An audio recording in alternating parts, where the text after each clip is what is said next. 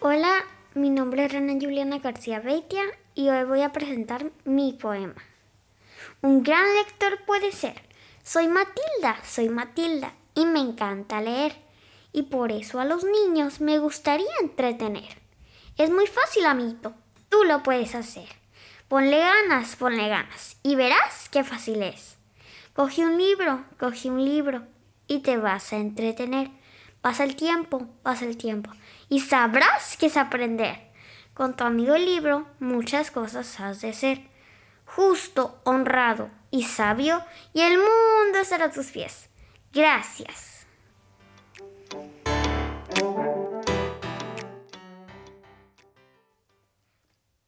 Hola, soy Regina Moramesto. Hoy les voy a presentar un poema que se llama Sueña, de Clairel Esteves. Sueña.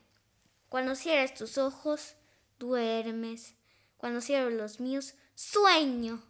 Debajo de mis párpados hay un mundo nuevo. El pasto siempre es verde y azul es el cielo. Yo cierro mis ojos y vuelo con el viento. Siempre reina la alegría, no existe el lamento. El mundo es tan hermoso cuando mis ojos están cerrados. Mi universo eres tú y con las estrellas yo hablo. Camino entre las nubes, soñando a tu lado. Cuando cierras tus ojos, duermes. Cuando abro los míos, todavía estoy soñando. Gracias.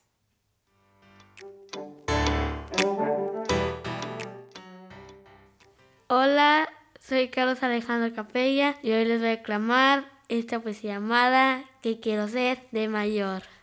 Cuando sea mayor no quiero ser cualquier cosa, quiero ser libre, atrevido, brillar cual piedra preciosa. ¿Qué quiero ser de mayor? Me preguntas, yo te cuento. Quiero ser cabello negro y galopar por la pradera, las blancas velas de un barco y que me lleve a donde quiera. Quiero ser viento rebelde que sacude la arboleda, aliarme con los débiles, ser la persona más buena. Quiero ser pulso y latido del corazón de la tierra, el inmenso cielo estrellado y noche de luna nueva. ¿Qué quiero ser mayor? Me preguntas con cautela.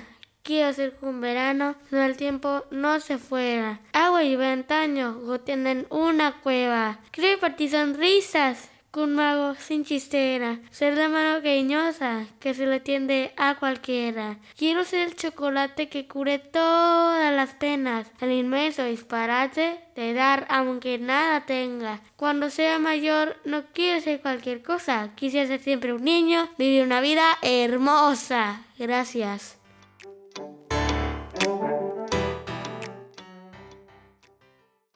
Hola, ¿qué tal? Mi nombre es Iván Entei Valencia y hoy les voy a presentar una poesía titulada Te esperaba. Autor Gian Marco. Te pedí con fuerza al universo. Te escribí en un par de versos que mandé volando al cielo. Te pedí. Te soñé y te amé sin conocerte. Mis abrazos te llamaban un ladito de mi alma. Te soñé. Presentí cada día tu mirada tu llegada y me rendí ante el brillo de tu alma. Sí, soy aquella la que siempre te esperaba. Puedo admitir que aunque fuera un sueño, no dudaba. Te encontré al final de la escalera. En la guerra de mi vida tú habías sido mi bandera. Presentí y te sentí cada instante de mi vida y agradezco a Dios por dejarme ver el amor convertido en ti. Gracias.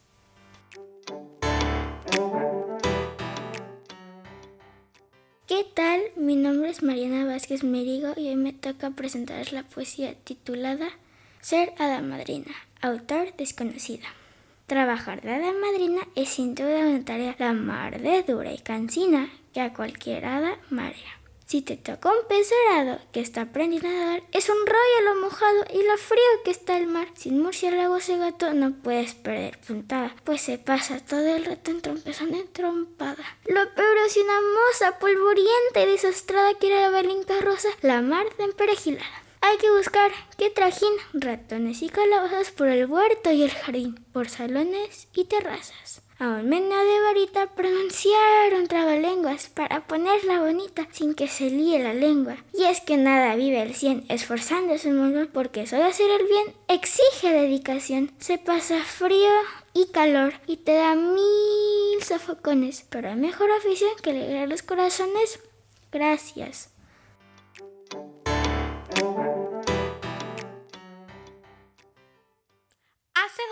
Se originó un suceso que sin pensarlo cambió nuestras vidas radicalmente, lo que nos orilló a que pensáramos y actuáramos de diferente manera, desde nuestra forma de socializar hasta nuestros hábitos de higiene. Fue tal este impacto que hasta el día de hoy vemos la vida de otra manera. Las consecuencias traídas por esta pandemia son el reflejo de lo frágiles y vulnerables que somos como seres humanos ante cualquier acontecimiento de este tipo, pero también muestra nuestra gran capacidad de adaptación. Mi nombre es Ana María Álvarez Acuña y hoy les voy a hablar sobre cómo ha cambiado nuestra vida antes y después de la COVID-19. Como les decía, esta pandemia nos ha traído muchas cosas malas, pero también ha dejado varias cosas buenas, como por ejemplo la facilidad de poder trabajar desde casa. A partir de su inicio, las empresas han ideado formas para que sus empleados puedan trabajar de forma remota. De hecho, según una encuesta realizada por Upwork, se estima que para el año 2025 al menos una quinta parte de la población trabajará en definitiva de forma remota casi el doble de lo que era antes de la pandemia, o hasta 50% para 2030, como espera el director ejecutivo de Facebook. Así, se saca provecho de varios factores, entre ellos la eliminación de los tiempos de traslado, la reducción de gastos de renta y mantenimiento de espacios de oficinas, a cambio de un pago menor. Así, los empleados usan sus hogares como espacios de trabajo y además los trabajadores reportan estar más contentos, al igual que más productivos, como también lo muestran otros estudios y encuestas. Otra cosa que nos ha favorecido a todos es la mayor facilidad para la compra de alimentos y objetos en línea. En el momento que digo a todos es porque los compradores no tienen que perder parte de su tiempo en ir a establecimientos físicos, como los de autoservicio. Por otra parte, esto es muy conveniente para empresas como Amazon, ya que en estos momentos la gente compra mucho en estas grandes compañías. La gente adquiere más en línea y para mediados de 2021 ya lo hacían en más del 43% de los artículos que antes compraban en tiendas. Ahora hasta el súper se puede recibir en casa. Hoy en día los vendedores más exitosos son los que más han sabido adaptarse a ofrecer sus productos y servicios por Internet y que han invertido en ello. Si hablamos de los viajes, es claro que hay, de igual manera, grandes cambios, como ha pasado con los que se hacían por trabajo en las compañías, pero también ha afectado el turismo. Las personas viajan mucho menos y según la Organización Mundial de Turismo, las reducciones globalmente aún mayor al 70% de los niveles que se tenían previo a la crisis por la COVID-19. En lo que se refiere a la higiene, también hay cambios desde que comenzó la pandemia. La gente ya se lava las manos más seguido, a tal punto que las personas lo hacen hasta más de 10 veces al día por temor a contagiarse. Según una encuesta realizada en el 2020, el 77% de los encuestados cumplen con la regla de los 20 segundos.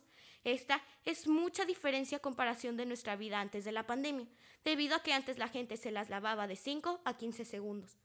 Lo interesante es que el 88% de las personas dicen que mantendrán todos los nuevos hábitos mencionados. Seguramente también seguiremos usando cubrebocas por mucho tiempo más. En lo que tiene que ver con nuestros grupos familiares y de amigos, muchos hemos sufrido un impacto muy grande, ya que hemos vivido la pérdida de algún ser querido. Pienso que en estos momentos muchos no nos hemos podido despedir de nuestros difuntos de la forma que nosotros quisiéramos, como yo, por ejemplo, que perdí a uno. No lo pude ver en el hospital ni ir a su sepelio.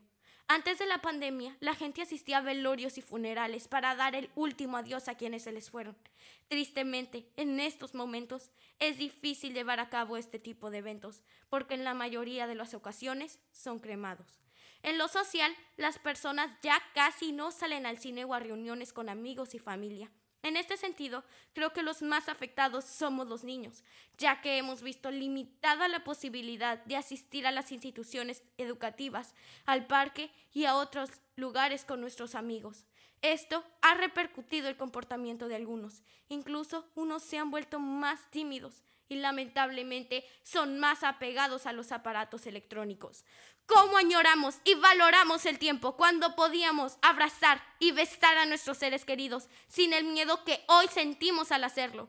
Es seguro que muchos extrañamos poder ver la sonrisa de la gente y otras expresiones, ya que a través del rostro podemos percibir y transmitir mucho de lo que sentimos. Pero no nos quedemos aferrados al pasado. Este es el momento de levantar la cara y decir que nada nos va a derrumbar ni a derrotar.